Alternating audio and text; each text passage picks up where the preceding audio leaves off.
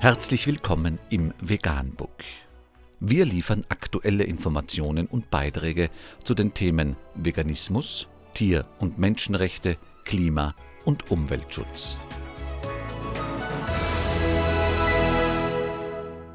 Dr. Med Ernst Walter Henrich am 22. Juli 2018 zum Thema Sehenswerte TV-Doku auf der Spur der Superkeime. NDR-Reporter haben Gewässerproben aus Niedersachsen auf antibiotikaresistente Keime untersuchen lassen. Überall wurden sie fündig.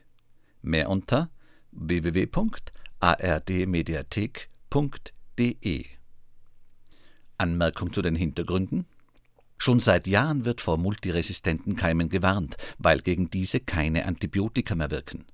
Trotzdem geht alles weiter wie vorher, obwohl allein in Deutschland 15.000 bis 50.000 Menschen an multiresistenten Keimen sterben. Die Hauptursache der multiresistenten Keime ist klar: industrielle Tierhaltung.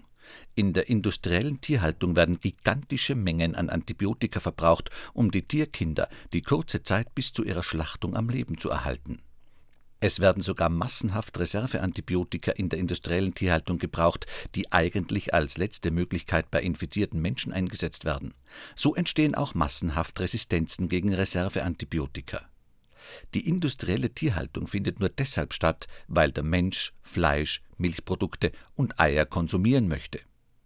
Wie abgrundtief dumm müssen Menschen sein, dass sie sich und ihre Mitmenschen nur wegen ungesunder Tierprodukte in tödliche Gefahren bringen, gleichzeitig noch Klima und Umwelt ruinieren, ihre eigene Gesundheit schädigen, den Welthunger maßgeblich verursachen und ein gigantisches Verbrechen an den Tieren verüben.